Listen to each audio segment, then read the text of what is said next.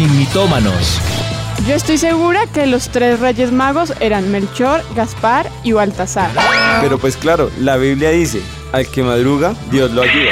Yo una vez leí que decía, ayúdate que yo te ayudaré. Es hora de saber la verdad, sin mitómanos, con los pastores Juan Sebastián y Ana María Rodríguez.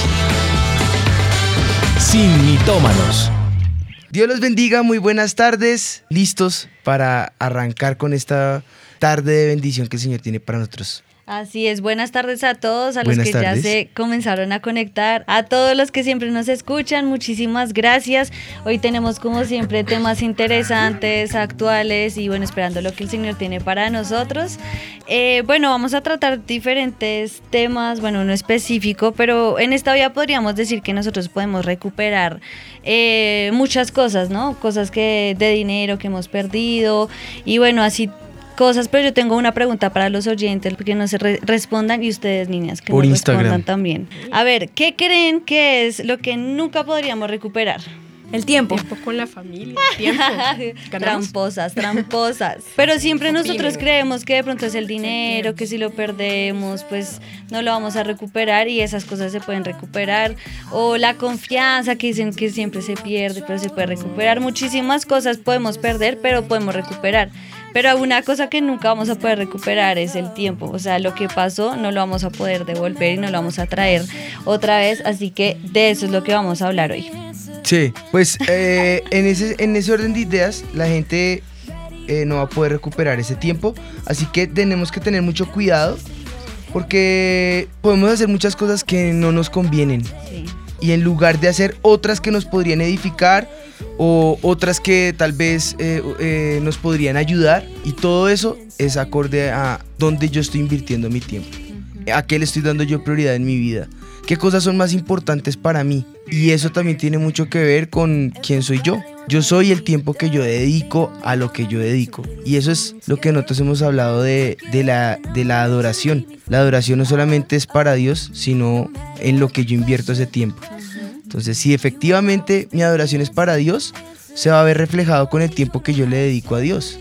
Pero si yo digo que mi, adoración es a Dios, pero le dedico media hora a, a Dios y en realidad le estoy dedicando seis horas a, a una cosa y seis horas a otra, y seis horas- creo que el orden de prioridades de adoración será lo otro y ahí ya es idolatría. Entonces, pues viendo toda esa parte, yo creo que nosotros deberíamos preguntarnos en qué estoy yo aprovechando ese tiempo. Eh, la Biblia nos ordena a nosotros que aprovechemos bien el tiempo porque estos días son malos. Y eso es de lo que precisamente hoy queremos hablarles. Hoy queremos encontrar cuáles son esas cosas en las que nosotros estamos invirtiendo tiempo, si lo estamos invirtiendo, no lo estamos invirtiendo, qué estamos haciendo. Y pues bueno, si esa es la, la verdad, yo creería que nosotros podríamos entonces hoy empezar por pedirle al Señor, bueno, ¿cuál es tu dirección? ¿Qué quieres que hagamos? Y dejar que la misma palabra sea la que nos hable. ¿Estamos? Amén. Señor, hoy ponemos este momento delante de ti. Clamo, Espíritu de Dios, que tú traigas tu presencia, Señor. Que nos hables, que nos dirijas, que nos enseñes, que nos muestres qué cosas debemos hacer, qué cosas hemos estado haciendo y debemos dejar de hacer, Señor. Pero sobre todo, podamos salir de este lugar entendiendo cuál es la razón por la cual eh, nosotros estamos aquí y a qué le debemos dedicar el tiempo y a qué cosas tal vez debemos cohibirnos de dedicar tanto tiempo. Te damos gracias, Padre. Como siempre en nuestro programa, Señor, lo más importante es que tú nos hables, que nos muestres tu camino, que nos dejes ver eh, a través de las escrituras lo que tú nos tienes para dar, Señor, en el nombre de Jesús, y que Satanás pueda salir de este lugar desvirtuado. En el nombre de Jesús, amén y amén. Amén. Dice eh, Efesios en el capítulo 5, en el versículo 14, si están allí en su, en su Biblia, sáquenla, saquen café, saquen agendas, saquen notas. Dice, por lo cual dijo, despierta tú que duermes y levántate de los muertos y te alumbrará Cristo. Mirad pues con diligencia cómo andáis, no como necios, sino como sabios, aprovechando bien el tiempo, porque los días son malos. ¿Qué opinan? Creo que en este tiempo lo que nosotros hemos estado viendo es ese adormecimiento y va muy ligado con el buen uso o el mal uso que yo le doy a Sí, este porque tiempo. termina diciendo aprovechando bien el tiempo porque los días son malos. O sea, vivimos en estos días malos, debemos aprovechar bien el tiempo. O sea, por eso la pregunta que tú hacías ahorita, ¿en qué estamos invirtiendo nuestro tiempo? No sé si ustedes se han dado cuenta, pero eh, cada año que pasa, los años es como que son más cortos. Sí, por Dios. Miren, ya va a ser congreso, Dios mío, no hemos empezado. ayer. Exactamente. A eso me refiero. Entonces cada vez el tiempo va volando. Eh, ¿Qué hace que estaba viendo a mi hija nacer? Eh, viendo eso, podemos ir a, a esta pregunta. ¿Cuál es entonces nuestro mito hoy? El mito del día.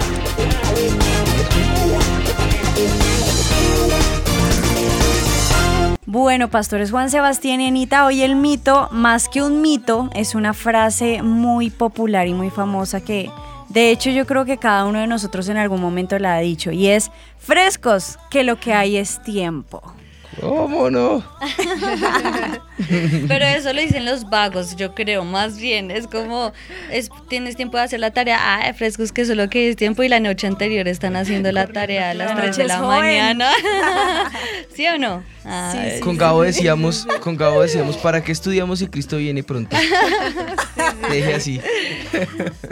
Pues yo creo que también eso influye en que la gente a veces como que no se da cuenta que estamos en los en tiempos de maldad, de que los días son malos y que si aprovechamos bien el tiempo podemos aprovecharlo predicando, compartiendo, pero cuando no hay esa responsabilidad es como, ah, no pasa nada, ¿cierto? Ahí es el mito del día. Entonces, ¿por qué no escuchamos qué se pregunta la gente en la calle?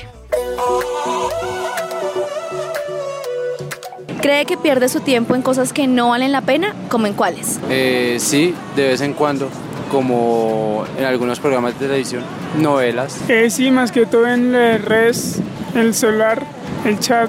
Sí, en los trancones, en el, tra- pues en el tiempo que uno pierde para ir de la casa al trabajo. De pronto a veces con nuestros medios tecnológicos, el uso de, de nuestros celulares, que el Facebook, que las redes sociales y eso, estamos en una cosa, pero igual eso nos, nos quita tiempo. Yo veo muchos los videos de las Insta- eh, historias de Instagram. En eso creo que pierde el tiempo. Eh, yo pienso que sí perdemos el tiempo en cosas que no valen la pena, como cuando estamos esperando a alguien y no llega. Eh, yo pienso que uno pierde mucho tiempo haciendo fila aquí esperando para, que, para poder entrar al cajero y que hay un cajero dañado. Entonces queda nomás uno sirviendo. Entonces pierde uno mucho tiempo. Los trancones, esperando el transporte. Yo pierdo tiempo durmiendo, la verdad. Duermo demasiado. Cuando puedo, ¿no? Porque si no estoy trabajando. Yo no pierdo el tiempo porque me lo paso todo el tiempo ocupado. No me da tiempo de perder el tiempo. Sí, muchas veces lo pierdo en la casa sin hacer nada, mirando para el horizonte. Nada, literalmente nada. ¿Y cómo puede recuperar su tiempo? ¿O cómo hay forma de que uno recupere su tiempo? Tal vez viendo más documentales, más programas de, que, te- que le enseñen más a uno. Y que el gobierno mejore las vías, por ejemplo, en Bogotá. Porque pues yo digo que en eso se pierde más. O sea, el- un trayecto que se demora 15 minutos está demorando uno o dos horas. No, de pronto no ser como más de, de la actividad que uno haga a diario, según la responsabilidad que uno tenga, uno debe ser como más controlado con lo que es anteriormente de los medios de comunicación y, y de las redes sociales. Uno debería ser más, más limitado con eso porque, digamos, en la parte laboral, pues, o con la misma familia, porque igual uno llega a la casa y sigue ahí pegado y, y le quitas tiempo a tu familia también. Pues en cuanto al tema de traslados, yo creo que ese tiempo no se recupera nunca jamás. Pero porque pues igual necesariamente uno tiene que trasladarse de un lado a otro para el trabajo, para la casa, para la vuelta que tenga que hacer. Pero pues sí puede uno emplear ese tiempo. Bueno, acá no es tan fácil porque los buses permanecen repletos, pero si uno se puede sentar y tiene la opción de sentarse, de pronto leer, escuchar música, hacer algo pues durante ese trayecto como para que no sea tiempo perdido. Pero si te tocó de pie, nada que hacer, se perdió el tiempo.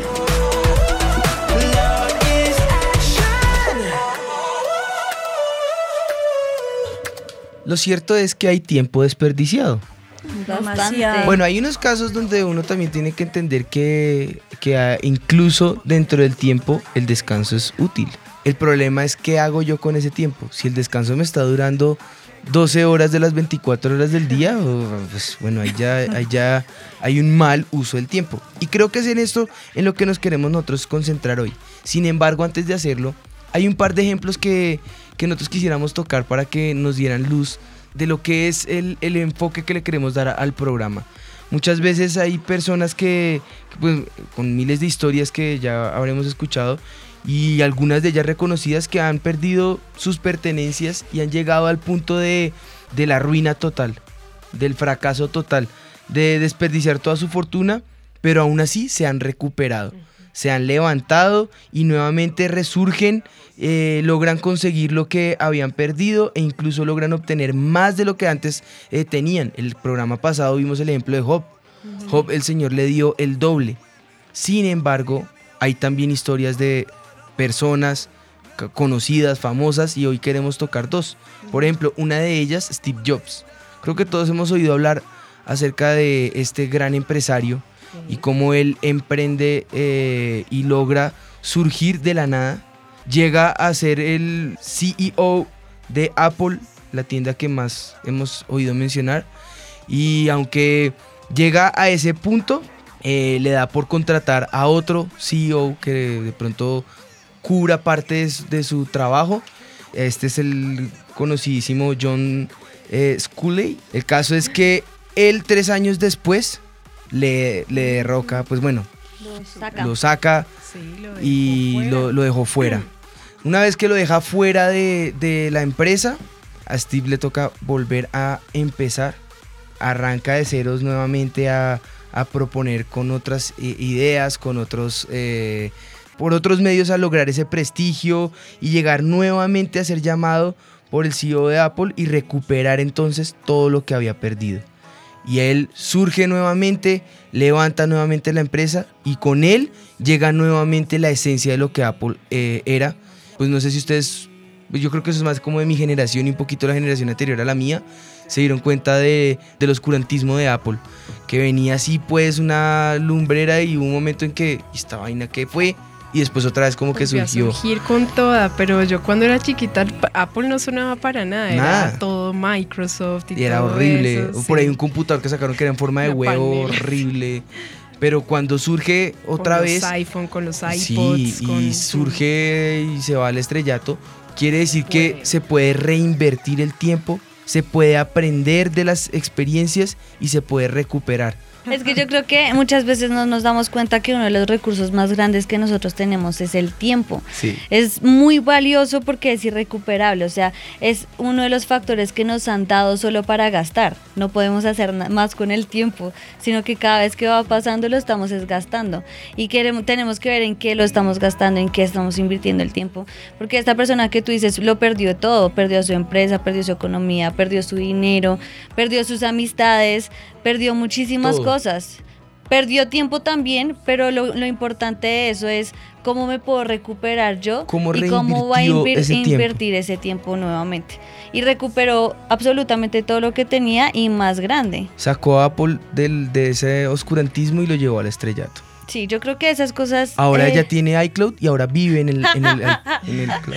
Bueno, el tiempo no vuelve jamás. Eso sí es algo que siempre nos han dicho, ¿no? Es como no podemos mirar atrás, ya no podemos modificar lo que hicimos, pero aunque no podemos modificar lo que hicimos, yo creo que es algo muy importante y es ver hoy que aunque lo que hice atrás también tal vez fue desperdiciar mi tiempo o invertirlo en cosas que están mal, es a partir de hoy en qué voy a invertir mi tiempo, cómo voy a actuar, qué voy a hacer, qué es lo que voy a hacer con ese tiempo, que es un regalo que el Señor nos ha dado. Yo creo que también el poder tener este tiempo, bueno, lo que tú decías, 12 horas descansando, yo sí quisiera tener 12 horas No, de también. sueño perfecto.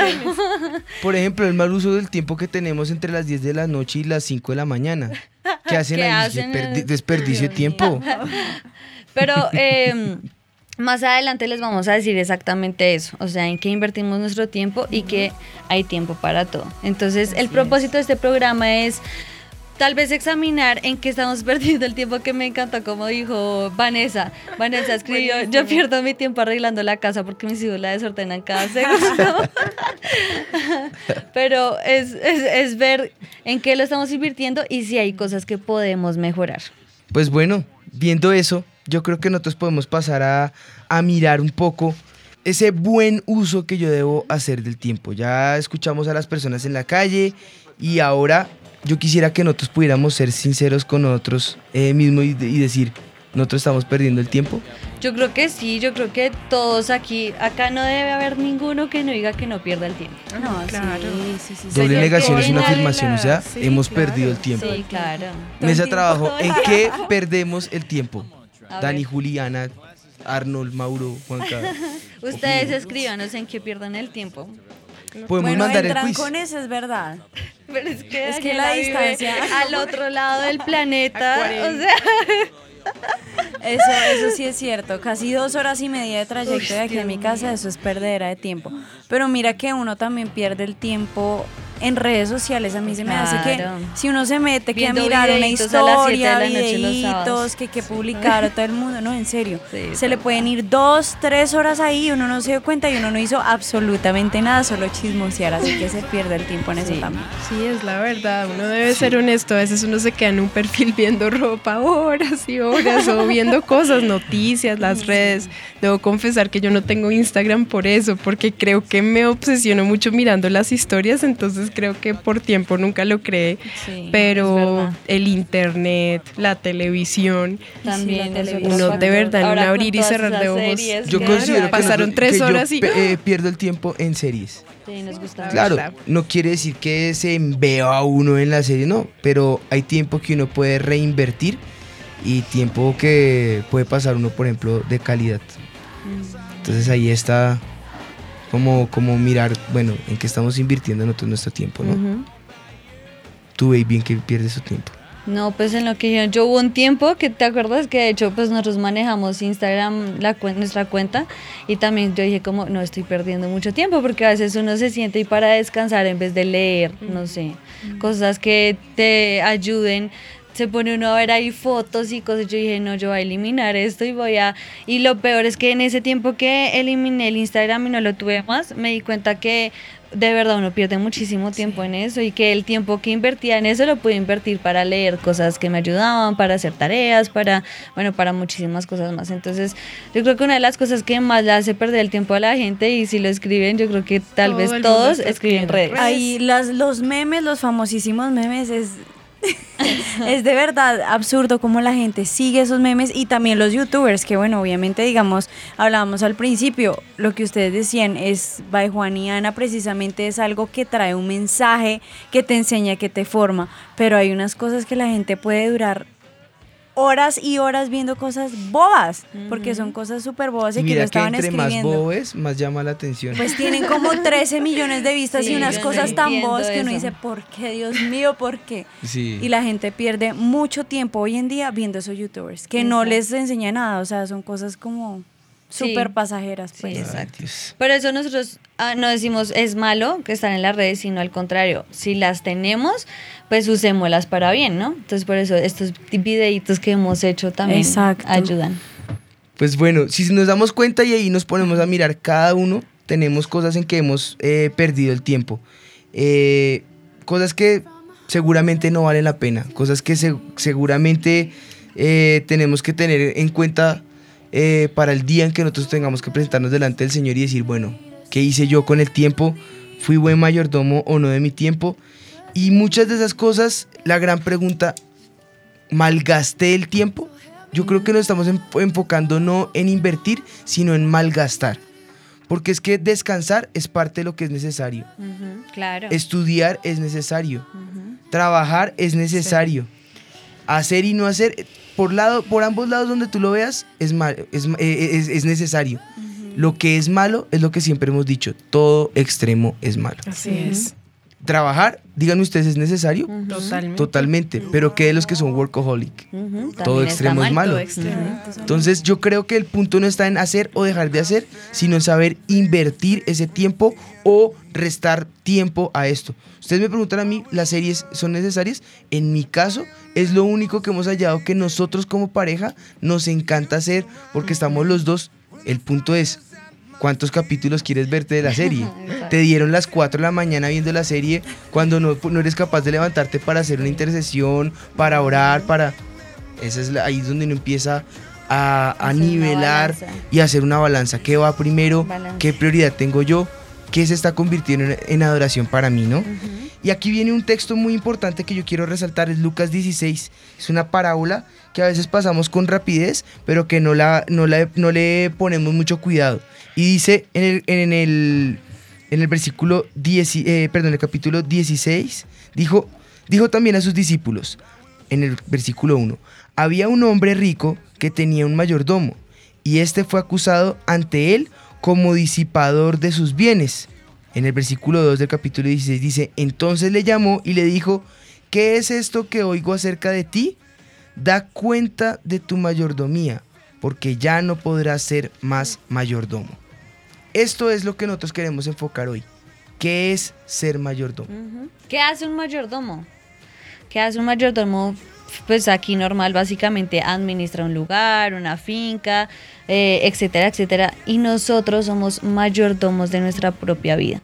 Así como el dueño de la casa, o sea, lo que es un mayordomo no es que sea el dueño de la casa, sino que ayuda a administrar esa finca o esa casa. Asimismo, nosotros no somos dueños de nosotros mismos, Ni sino de que nuestro cuerpo. ni de nuestro cuerpo, sino que nos- Dios nos permite ser mayordomos de nuestro tiempo, de nuestro cuerpo, de lo que somos nosotros. Entonces, así como el dueño le pide cuentas a ese mayor- mayordomo, el Señor también nos pide cuentas a nosotros de cómo estamos administrando nuestros recursos. ¿Qué recursos podemos administrar nosotros?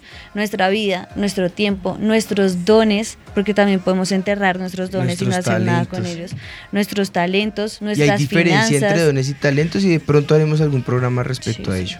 Entonces, hay muchísimas cosas que el Señor nos permite administrar. De hecho, todo no lo permite administrar, pero Él es el dueño. Y seguir, nosotros lo que debemos es seguir a nuestro dueño, seguir a Jesús, seguir sus caminos y esas responsabilidades que Él nos ha dado. Y yo creo que ahí viene la pregunta qué tan buenos mayordomos somos nosotros de esto que el Señor nos ha eh, prestado, que nos ha dejado a nuestro cargo, que nos ha dicho, ok, yo soy el dueño de tu vida, pero tú puedes hacer, ser el mayordomo. ¿Qué estamos haciendo nosotros? ¿Será que sí estamos siendo buenos mayordomos? Pues ahí donde tenemos que mirar cuál es el contexto bíblico con el que se escribe este tema del mayor, de la mayordomía. En este contexto la mayordomía está eh, hablando en el campo, en el, en el aspecto rural. Como ya lo dijimos, la figura de mayordomo es la de un trabajador que está responsable o a cargo de algo, debe tomar eh, en sus manos el tema de la administración. Entonces, si estamos hablando de una granja, de una finca, de una hacienda, eh, tiene que saber administrar los recursos, poner horarios, horarios para levantarse, horarios para empezar a producir, horarios para empezar a distribuir, horarios para recoger. Todo, todo allí tiene como esa organización. Y al ser jefe, es yo creo como lo que el reflejo, la aplicación que nosotros podemos hacer hoy a nuestros días. El tipo de jefe al que le tiene que responder una persona. Y eso es más o menos el, el- el contexto que queremos que vean el tiempo. El tiempo es que no es su tiempo, es que el tiempo es de Dios. Y ustedes le rinden cuentas a Dios por lo que hacen o dejan de hacer con su tiempo. Y aquí no es ustedes, nosotros. Claro. ¿Qué tiempo le estamos invirtiendo a qué? Y cómo estamos disfrutando o cómo estamos eh, invirtiendo este tiempo. Si hay más disfrute del- de la inversión o si hay inversión y disfrute, ¿sí me entienden? Yo no puedo pretender tener descanso si no he trabajado por ese descanso.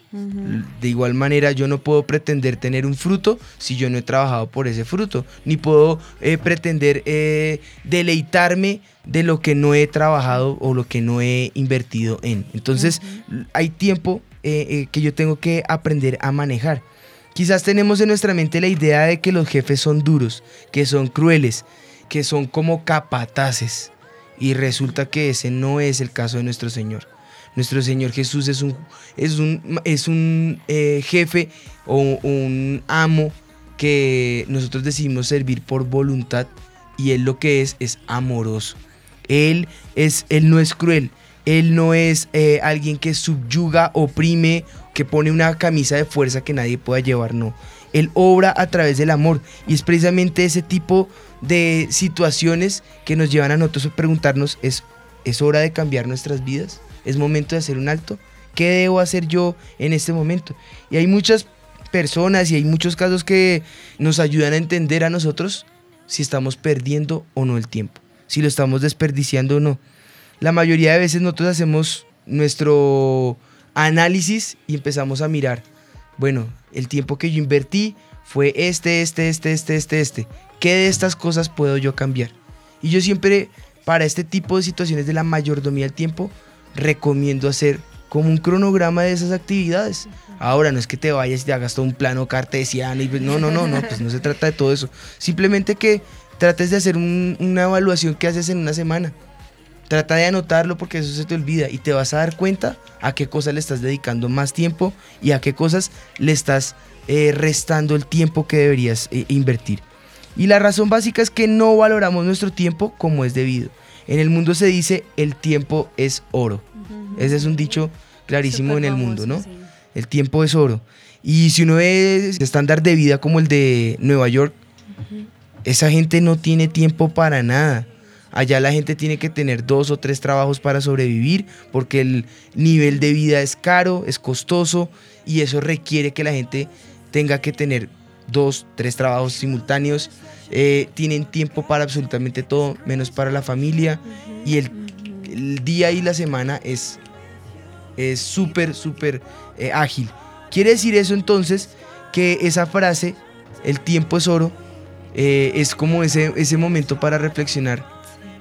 Yo en qué invierto mi tiempo, yo en qué estoy usando eso, ¿no? Nunca Y se esa- vieron el- la película, me estaba acordando, perdón, pastor, el- la película esta que se llama El precio del mañana, que era que Ay, sí, buenísima, las sí. personas Yo soy malo para recordar las películas con los nombres, sino cuando me explican de qué se trata. que la tenía el- Ah, lo ya, ya, ya, y sí, con ya. eso Y claro, y Con la el gente, sí, sí, con el lector y la gente compraba cosas con el tiempo y ganaba con tiempo y la gente entonces al Lo final termina haciendo muchísimas cosas porque realmente la vida es en el tiempo y no es con dinero. Si te das cuenta con ese, ese, ese reflejo que tú estás eh, poniendo allí en contexto, ese es el, el- el momento donde nosotros podemos empezar a hacernos preguntas. Bueno, ¿qué le he invertido yo el tiempo?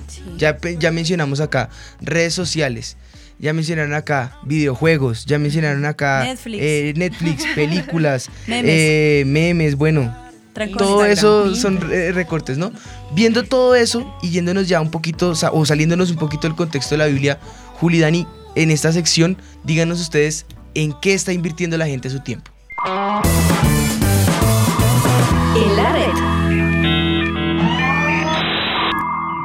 Pues pastores, miren que de hecho estábamos leyendo con Juli un artículo que publicó la revista Semana acerca de cómo los jóvenes a medida que ha pasado el tiempo y la tecnología ha aumentado, pues pasan más tiempo precisamente frente a una pantalla y en una realidad que no es una realidad, sino es más bien como esa realidad virtual. Sí. Y es impresionante. Los saca de la realidad. Los saca Se totalmente. llama y ellos- hiperconectividad. Ajá. pues miren estas cifras tan impresionantes porque los niños y los adolescentes ahora el auge y, lo- y el acceso sobre todo a la tecnología es que eso es lo que ha cambiado digamos la forma de vida de las personas hoy en día. Porque si ustedes ven a mí me impresionaba una vez estábamos por allá en un lugar casi que en un pueblito y tenían a duras penas un radio, yo no sé qué, pero el niño tenía su celular, su smartphone y no, o sea, podía no tener comida, pero el chino tenía su celular en las manos. Y es impresionante porque hoy todo el mundo tiene acceso o a un celular o a un computador o bueno, a todas las pantallas y a los diferentes eh, tipos para conectarse, teléfonos inteligentes. Pero prueba de ello, y decía la revista Semana, es que ahora, miren que ahora los niños gastan en la web más del doble de horas que hace 10 años, porque los menores entre 12 y 15 años destinan un promedio de 18.9 horas a la semana frente a las pantallas, en contraste con las 8 horas que se pasaban en el año 2005. O sea, del 2005 a hoy ha aumentado más, como aproximadamente 10 veces más de lo que la gente estaba en las pantallas. Y también hay una tendencia que ha aumentado con el tiempo con respecto a eso, Julio. No, pues miremos los más chiquitos, pero imagínate desde el 2005 que hacían nuestros papás hace tantos años cuando no habían teléfonos, incluso Hijos. nosotros creciendo. Pensaron lo mismo, ¿sí o no? Por eso es que uno habla de la familia de mi papá. ¡11 hijos! no había Por ni Dios. televisión. Ay, Dios mío.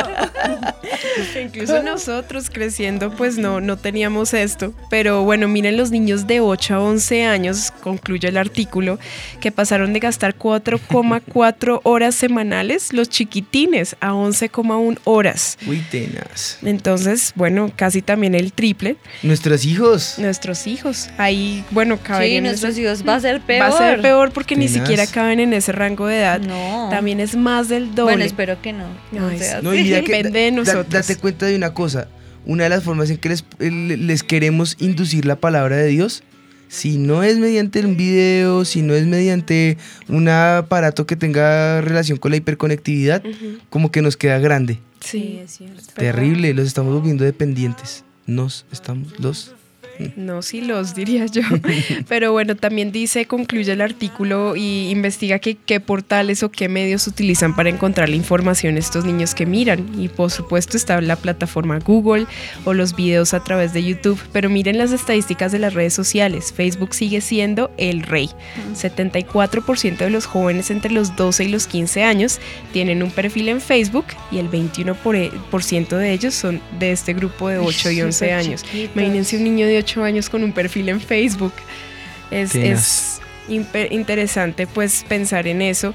Y también hay siete cosas que les tenemos en las que más perdemos el tiempo. Muchas ya las han dicho en las redes sociales a través del WhatsApp. sí. Yo creo que todas. Vamos con la primera. Número 1.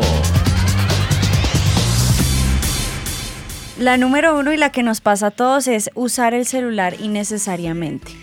Sí, Ya exacto. sea para meterse a redes, ya sea para meterse a hacer nada. Y otra de las cosas que también afectan es que, digamos, nosotros, por lo menos por nuestro trabajo, utilizamos muchísimo el celular para trabajar. Pero entonces, gente que trabajas y te distraes, ahí comienzas a perder más tiempo y eso no ayuda. Y hay gente que de verdad no puede sin el celular. Sí, Es- eso es una que ya, salir una adicción, ¿no? Ya. Sí. Y hasta en el almuerzo, ¿no? Uno saca todos los celulares y uno ve alrededor y todos están con el celular. Nosotros hicimos, nosotros pusimos una norma, gracias. Sí. Pusimos una norma en la casa, pusimos una cajita. Y está no sé si alguna vez eh, lo han hecho, pero se los, ahí se los dejo un datico curioso. Dijimos, eh, el que ponga allí, vea, me están siguiendo por celular. el que, el que eh, bueno, vamos a tener acá una hora de reunión familiar. El que co- agarre el celular y tiene que estar con sonido y desmuteado. No puede estar en modo avión, tiene que sonar para que te tientes. El que agarre primero el celular, ese va a pagar tanto. Y ponemos ahí una. Paga el almuerzo una- o algo. Yo qué sé, una cifra. postre. Una multa.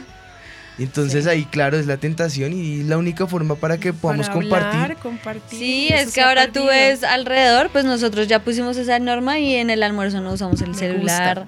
Eh, bueno, tratamos de al máximo, el máximo, digamos, al comienzo a mí sí me pasó con Noah, que como que la solución actual de las mamás es como, está llorando, toma el celular. Eh, quiere jugar, toma el celular. Cualquier cosa para que el niño se quede quieto es Ya el no es el chupo, ya ahora es el celular. Sí, no, es el celular. Y yo creo que el, al ni- el comienzo. bebé agarra con- el celular, abre la aplicación y tiene el chupo. Sí, al comienzo con Noah como que nos pasó porque lo veía uno divertido, como no en los videos y no sé qué, y después nos comenzamos a dar cuenta que todo el tiempo quería ver videos, Claro. todo el tiempo quería estar con el celular, entonces pusimos la norma, nunca más el celular en la casa, nunca más el celular en la mesa, obviamente hay tiempo de lo que decimos, ver películas, X y Y, pero, pero nosotros mismos como papás somos los que inducimos a nuestros hijos eh, en, en ese mundo ya de, del Fue de, las primeras, fue de las primeras palabras del diccionario de Noah. Ve video.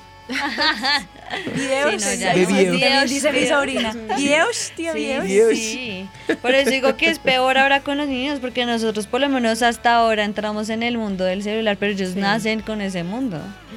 Ay, Dios mío. ¿Qué tal si escuchamos la segunda? Vamos por la primera. Ay, Dios mío. Número dos. Participar de conversaciones que no son importantes. Sucede. Muchísimo. La número tres. Número 3. Navegar en internet. Pero navegar y hacer nada, nada interesante. Meterse a páginas como. Ahí, como por. Por perder el tiempo. No, sí, ¿Cómo, digamos. cómo sí? No, en serio, no han escuchado, digamos, bueno, esa página tiene cosas muy buenas, pero también hay cosas como que es de perder el tiempo. Pinterest. Qué bobo. Hay muchas acá, cosas. le dijeron por el interno, busco novio, busque marido.com.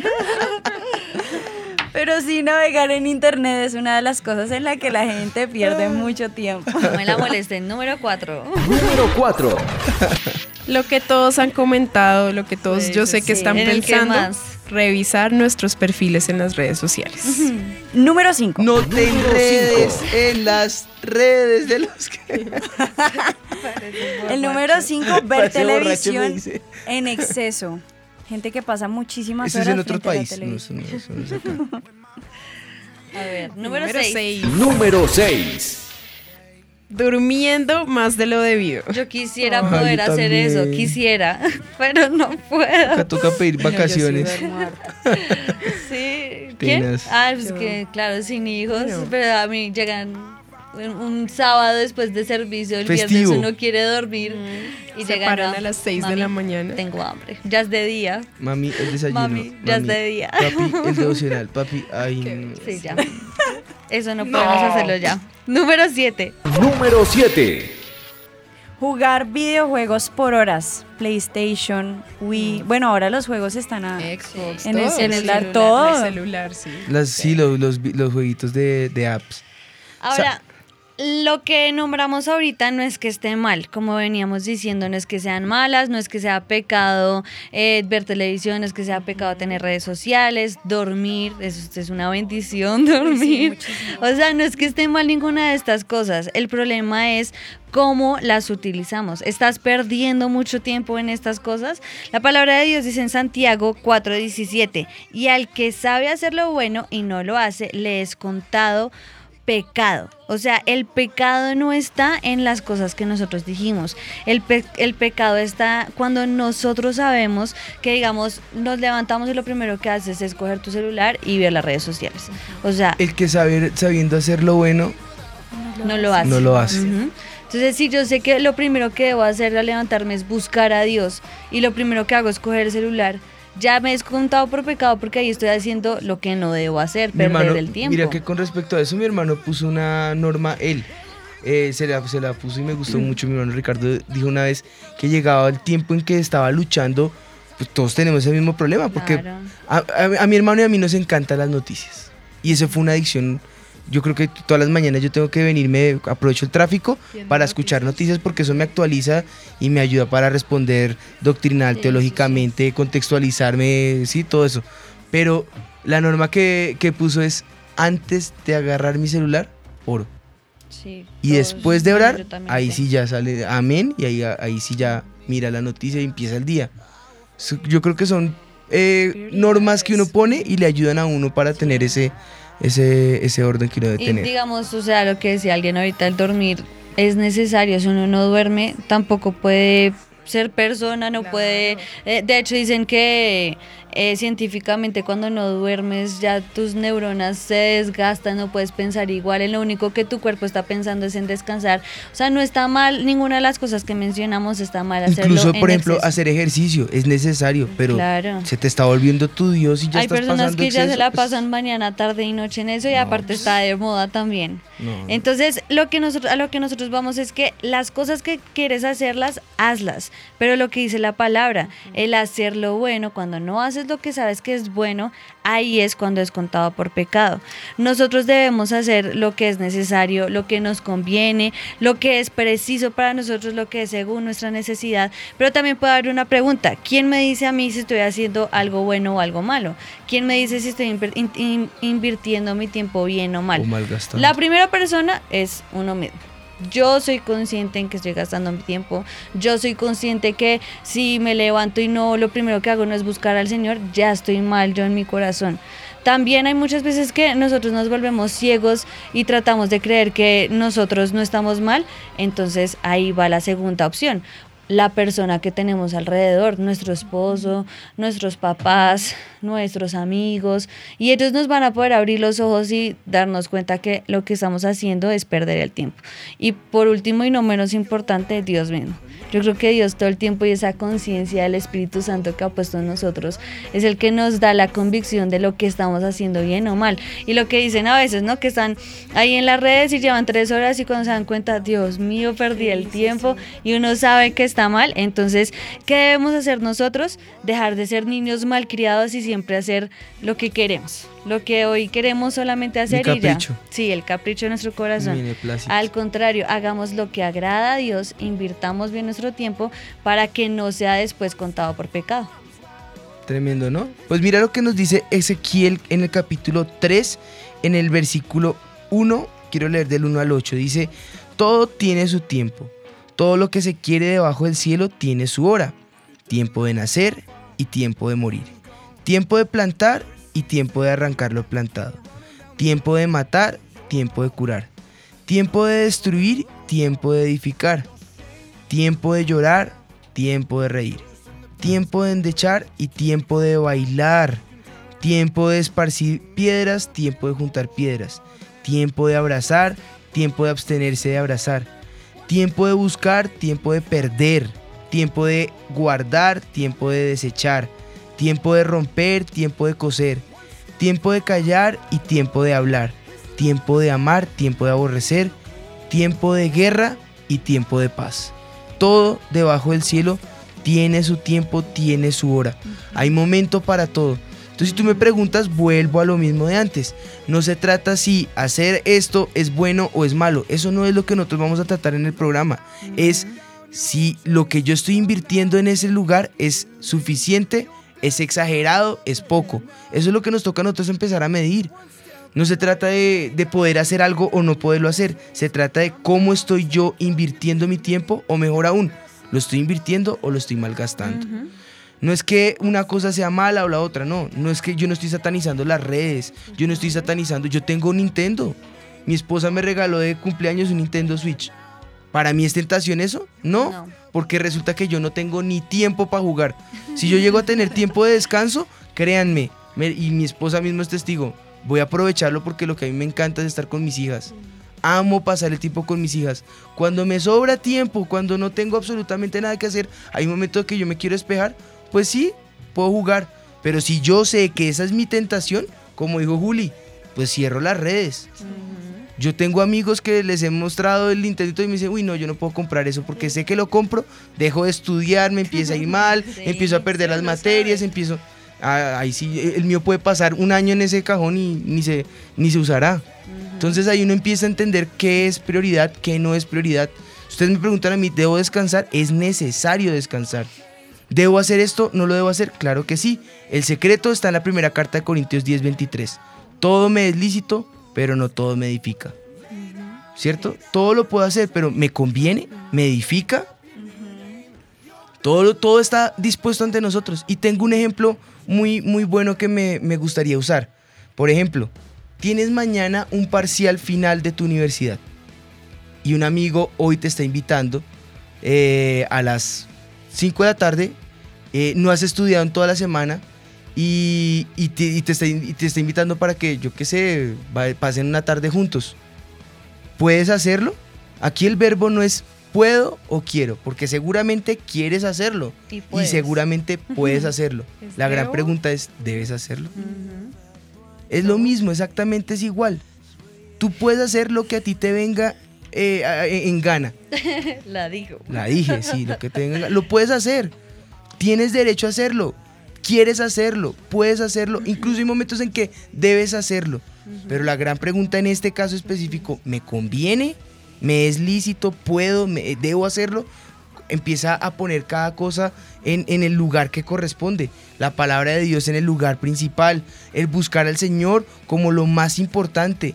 El seguir su voluntad como lo, lo- lo primero en tu vida.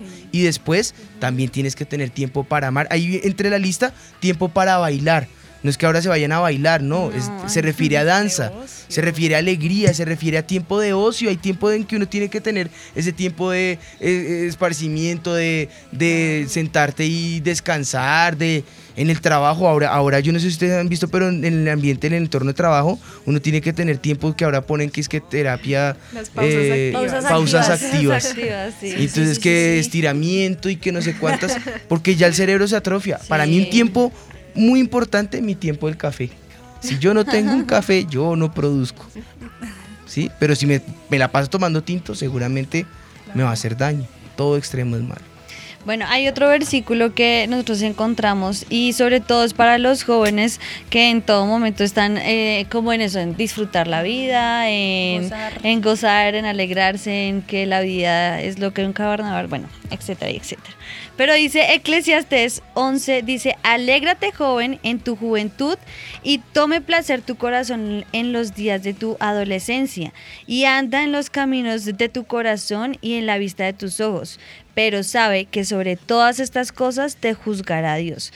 Quita pues de tu corazón el enojo y aparta de tu carne el mal, porque la adolescencia y la juventud son vanidad. Yo creo que cuando nosotros estamos en la juventud no la vemos como vanidad, sino el momento de aprovechar, de ser libres, de, eh, bueno, muchas cosas que pasan por nuestra mente y lo que decimos no está mal. Dice al comienzo del versículo, alégrate en tu juventud, ten placer, eh, bueno, aprovecha todos estos días, pero tienes que saber que sobre todas esas cosas juzgará Dios a Dios. juzgar. No es que se contradiga, es que yo puedo alegrarme, pero ¿cómo me estoy alegrando? Estoy eh, tratando de invertir mi tiempo en lo que estamos hablando, todo esto de las redes, de ir al cine, de música, de bailar, de lo que no me conviene, de lo que está mal, perdiendo mi tiempo.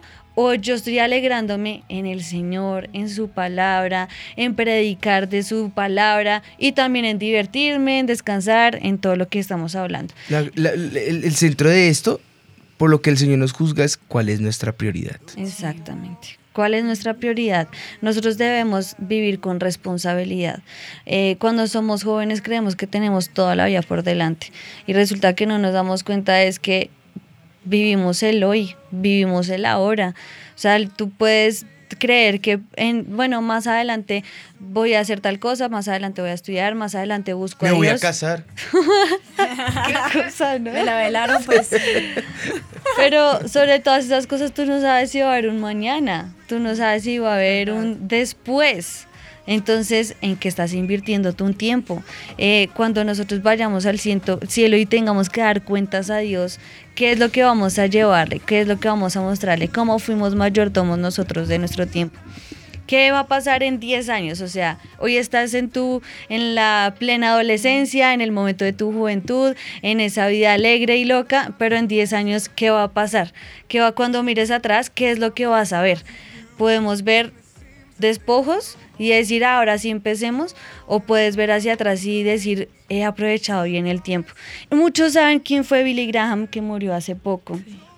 Y para resumirles, fue el evangelista más grande en la historia. Dicen que el siglo XXI para mí es la historia. Un hombre incre- increíble que transformó la vida del cristianismo, que fue consejero de presidentes, que fue el que más, eh, dice que predicó más de 185 países. Fue llamado el pastor de los Estados Unidos, pero se arrepentía de una cosa. Y se lo preguntaron en una entrevista. Y dice textualmente que dijo él, me hubiera gustado estudiar más la palabra, orar más, viajar menos y participar de menos conversaciones. Si pudiera vivir otra vez, me gustaría pasar más tiempo en la dedicación y la oración y dedicar y decirle al Señor lo mucho que lo amamos y adoramos a él y esperando el momento en que vamos a estar juntos con él en la eternidad. ¿Se imaginan? El hombre, uno de los hombres más grandes de la historia, el evangelista más grande de nuestro tiempo, que yo digo, por Dios, todo lo que él hizo, todas las almas y las coronas que debe tener en el cielo, porque él hizo cosas increíbles en Estados Unidos. Cuando murió, ustedes vieron el homenaje que le hicieron, Impresionante. impresionante, y que él ¿Qué diga que se arrepiente. transformación? Y es poder entender que en esa transformación hay un, hay, hay un proceso del pensamiento de la persona. Donde, claro, la pregunta, ¿estaba haciendo lo bueno o estaba haciendo lo malo? Estaba haciendo lo bueno. Estaba sirviendo al Señor. Pero llega un momento de su vida donde hay reflexión. Y yo creo que ese es el centro del programa. Que como jóvenes podamos reflexionar. Que cuando nos llegue la edad, que está más cerca que nunca, miremos hacia atrás y digamos ¿Qué en qué invertimos el tiempo. ¿Qué hicimos nosotros por ese tiempo, no? Si él, si él miró para atrás y dijo que quería invertir más tiempo en Dios, en la oración, en la meditación, en la palabra, Dios mío, ¿qué podemos decir nosotros? Sí, es verdad. Es tremendo. Yo creo que todo esto nos, a nosotros nos ayuda a reflexionar. Viendo eso, yo creo que podemos en este momento hacer un alto y decirle, Señor, Mira en qué hemos invertido nosotros nuestro tiempo. Nadie más sincero que tú mismo contigo mismo. Y tú puedes ponerte en este momento las cosas en, balanza y decir, Señor, mira, he hecho esto, he puesto aquí, he dejado de hacer esto. Y mucho de ello tendrá que ver con tu forma de servicio a Dios. Has invertido tu tiempo para ti y todo se ha centrado en ese egocentrismo, lo que te conviene, lo que tú quieres, lo que, lo que sueñas, lo que... Y la gran pregunta es, ¿y los demás? ¿Y el servicio a otros? ¿Y el poner eh, tu vida y tu corazón en disposición de los demás? ¿El buscar la presencia de Dios? Tenemos que dejar de ser un poco tan orgullosos y empezar a pensar en los demás en la vida de tu familia, en la vida de tus hijos, en la vida de los que están a tu alrededor. Y lo más importante, como dijo no porque sea el último es el menos importante, por el contrario, es lo más importante, nuestro Dios. Le estamos dedicando el tiempo que merece nuestro Señor para buscarlo, para estudiarlo, para eh, leer la Biblia, para comprender. Queremos que nos responda, queremos que nos hable, pero ¿cómo pretendemos que nos hable si no lo escuchamos? Hay que dedicar tiempo para escuchar la voz de Dios, que por eso me encanta el ejemplo que nos pusiste y el reto que nos dejaste. Mirar hacia atrás. ¿Qué, qué va a pasar cuando miremos hacia atrás y digamos que, qué hemos hecho con nuestra vida? La hemos desperdiciado, la hemos botado, tuvimos la oportunidad, tuvimos el don, tuvimos el talento, tuvimos el tiempo y que nos digan tienes el talento pero te falta mucha práctica. lo desperdiciaste, lo botaste la caneca. Yo creo que es un momento donde nosotros podemos hacer ese alto y decirle, Señor, nuestra vida te pertenece a ti. Queremos que seas el más importante, el primero en nuestro corazón. Queremos que seas el Señor de nuestro, de nuestro corazón, de nuestro tiempo, de todo. En Sin Mito, hermanos, queremos hacer ese reto hoy. Es un reto que hoy vamos a poner todos delante del Señor. Aquí en la mesa de trabajo empezamos, pero queremos que todos los que están conectados y todos los que están allí, que son también sin mitómanos, eh, digan con nosotros ese reto que vamos a hacer hoy con el Señor. Y es eh, de ahora en adelante vamos a gastar nuestra vida para Él. Si algo vamos a tener de, de ocio será en Él. Ahora no, que no nos podamos desp- despejar, que no podamos hacer lo otro, claro que sí, pero que no sea nuestra prioridad. Nuestra vida le pertenece a Él, somos 100% de Él y nos vamos a desgastar para Él. Hasta el final del camino. Ese será el reto que hoy queremos hacer. Así que cuando nos reunamos en la presencia del Señor, cuando Él nos llame a cuentas, cuando el jefe nos diga a nosotros mayordomos, ¿qué hicieron ustedes con el tiempo? Tengamos todo una gran respuesta y toda una lista de cosas que hicimos en las que podemos decir, Señor, efectivamente dimos fruto al 30, al 60 y al 100 por uno. Que esa sea nuestra gran victoria, que esa sea nuestra corona, que podamos rendir delante de la presencia del Señor, que nos lo dio todo. Amén. Como dice la canción de nuestra pastora, como abrigo viejo y como botas en invierno, en ti me quiero gastar. Gastarnos, mejor dicho, hasta nuestro último aliento para Jesús y lo que tú dices. No significa que no hagamos otras cosas, pero dice que todo lo que hagamos lo hagamos como para Dios. Y eso es, yo creo que es la clave de, de este programa, que nuestro tiempo sea para Él. Simplemente que lo que hagamos sea para Él. que seamos, somos mayordomos de lo que Él nos dio, entonces aprovechar el tiempo. Y eso me gusta, eso me gusta porque se- le- les- nos podemos devolver la pelota. Cuando llega tu hijo y te pregunte, eh, mami, ¿será que puedo comprar un play? Pregúntale, eh, pregúntale a él eh, ese, ese, esa- ese, ese Todo lo que versito. hagamos, hagámoslo para Dios. ¿Lo vas a hacer para él? ¿Te sirve para él? Porque si es para descansar, claro, hazlo porque es para él, te va a deleitar, te va a ayudar. Eh, lo, lo- lo vas a usar para estar con tu familia? Claro, porque estoy invirtiendo tiempo en mi familia. Pero ¿qué, lo que vas a hacer? ¿para qué quieres hacer eso? ¿Para qué lo quieres comprar? ¿Para qué lo quieres tener? ¿Para qué lo quieres usar? Entonces ahí es donde nos toca empezar a, a equilibrar nuestro tiempo y saber que nosotros, al ser circadianos, dependemos del tiempo. Pues que el tiempo que tenemos lo podamos invertir y lo podamos usar para el Señor. Con esto podemos decir, este mito está Mito desvirtuado.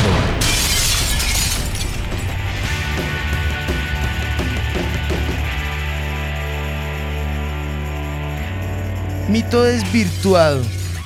Efectivamente debemos aprovechar bien el tiempo porque los días son malos y haciéndolo debemos buscar al Señor y le debemos servir y le debemos amar con todo nuestro corazón. Me encanta ver todos acá en las redes sociales están escribiendo me uno al reto, yo y mi casa, mi esposo, nos unimos al reto. Yo creo que todos podemos decir también a través de WhatsApp también estoy escribiendo, nos unimos al reto. Vamos Eh, a yo gastarnos con para una manito arriba. Y hay muchos testimonios, de hecho, miren pastores que nos estaba escribiendo Isabel Miranda desde Corrientes y decía, hola amados y preciosos pastores Anita y Juan Sebastián, bendiciones, comparto 100% que nunca recuperaremos es el tiempo y sobre todo con Dios. De manera personal me di cuenta que he desperdiciado tanto tiempo al dedicarle horas en redes, telenovelas y decidí cancelar el Facebook, el Instagram y sacar el televisor, el televisor del dormitorio. Ella dice, ahora me canso más, pero haciendo cosas productivas, como hacer la escuela del avivamiento online, como escucharles online, como seguir Genial. avivamiento online. Y la más hermosa es que después de casi 40 años comencé a asistir a una escuela de adultos para cursar mi secundaria. Uy, tremendo. Lo que se puede hacer utilizando ese reto que ustedes nos están dando. Por aquí Ángela Ayala me gustó mucho lo que ella escribía. Ella nos estaba comentando que está viendo pues a través de, de redes el programa y dice, quiero compartir, pastores, un cronograma que yo desarrollé con mi hijo con el fin de que él aprenda a utilizar su día productivamente. Él tiene seis años y me ha dado mucho resultado. Además, le enseña a conocer la hora y a ser organizado. Entonces ella nos manda, miren esta imagen. Ay, y ella le dice, se despierta a tal hora, tiene que hacer tal hora. Así que, bueno, es una buena herramienta también para los padres, como Ángela también lo está haciendo, de organizar. Toca hacerlo, toca hacerlo porque eso es lo que nosotros hacemos, también se lo, se lo podemos enseñar a nuestros hijos a, a invertir bien Una el vez tiempo. dijimos, nuestros hijos son lo que nosotros hacemos. Ujú. Es verdad. Entonces, ¿quieres que oren? La pregunta es, ¿tú oras? Ellos aprenden por imitación. Ujú. Y Y, y mis hijas ya saben, ¿cierto? En la casa es antes de, bueno, antes de jugar, antes de hacer todo lo que ellas quieran hacer, digamos un sábado, ellas saben que no hacemos absolutamente nada si primero no buscamos al Señor. Y de hecho, después de buscar al Señor, no hacemos absolutamente nada. hay veces que sí, hay veces que sí. No, pero ¿sabes qué me encanta eh, el corazoncito de Momel? Ella sabe, pero se vende, ¿no? Sí, sí, sí. Papi, películas no, películas no. Está diciendo que quiere ver películas, pero la mamá no la va a dejar hasta que no ore. Por aquí les tienen una pregunta, está Viviana y dice, pastores, yo necesito un consejo. Trabajo de lunes a sábado. El único día que me queda libre es el domingo y asisto a la iglesia desde las 9 hasta, hasta que se termina, hasta el mediodía. Pero no lo puedo disfrutar bien porque para mi mamá parece que estoy perdiendo el tiempo. Quisiera saber cómo hago en lo que ella me dice, porque yo sí quisiera aprovechar bien el tiempo que tengo, pero el único día que realmente me queda para hacer cosas que trabajo de lunes a sábado, pues es el domingo. Pues fíjate que es como si el tiempo que dedicas al Señor estuviera siendo un tropiezo para ti. Y la pregunta aquí es, ¿dónde está el tropiezo? En lo que la gente te dice a ti, porque nosotros no somos lo que la gente nos dice, sin importar si ese comentario viene de nuestra propia familia o nuestros propios padres. Aquí tenemos que entender, entender cuál es nuestra prioridad. Y es que el Señor siempre será primero. Lo demás puede cambiar. Pero yo no negocio con el diablo. Fue lo que el Señor nos, eh, no- nos habló a través de nuestro pastor. En la predica se llama ni una, ni una pezuña en Egipto. Te la recomiendo porque con el Satanás no se negocia. Con el diablo no se negocia. Tú eres radical y por tu radicalidad Dios te bendice. Así que es mejor invertir tu tiempo en el Señor, así eso te cueste lo que te cueste. Creo que respondí de otra forma. Yo creo que podemos orar, darle gracias al Señor por este programa y pedirle al Señor que Él nos dirija en el uso adecuado que debemos hacer del tiempo. Amén. Padre, te damos gracias por este tiempo, gracias por este programa, gracias por las cosas que tú hablas a través de, de tu palabra y de este programa, Señor. Y te pido, Espíritu de Dios, que nos ayudes a poner en orden nuestra casa, que nos ayudes a poner el orden en nuestro corazón, que nos ayudes a poner en orden eh, nuestra familia y nuestras prioridades, Señor. Te pedimos, Espíritu de Dios, que también nos, nos dirijas qué cosas de las que me son eh, permitidas me convienen, Señor. De qué cosas de las que me son lícitas puedo yo invertir y en qué orden lo puedo hacer, Señor. Ayúdanos a ser organizados, ayúdanos a escuchar tu voz y a poder blindar nuestros corazones de las cosas que nos apartan de ti, Espíritu de Dios. Danos ese corazón radical para seguirte y que podamos terminar al final de nuestros días rindiendo las mejores de nuestras cuentas delante de ti, Señor, como esos mayordomos que supieron administrar bien su cuerpo, su tiempo, sus finanzas y todo cuanto tú nos has dado para que cuidemos. En el nombre de Jesús, te pido que nuestros oyentes, la mesa de trabajo, nosotros y todos los que hemos escuchado y vamos a escuchar este programa, seamos bendecidos al ciento por uno en el nombre de Jesús. Amén y amén. Amén. Dios los bendiga. Esto fue Sin Sin, Mitómanos. Mitómanos. Sin mitómanos. Yo estoy segura que los tres reyes magos eran Melchor, Gaspar y Baltasar. Pero pues claro, la Biblia dice, al que madruga, Dios lo ayuda. Yo una vez leí que decía, ayúdate que yo te ayudaré. Es hora de saber la verdad. Sin mitómanos. Con los pastores Juan Sebastián y Ana María Rodríguez. Sin mitómanos.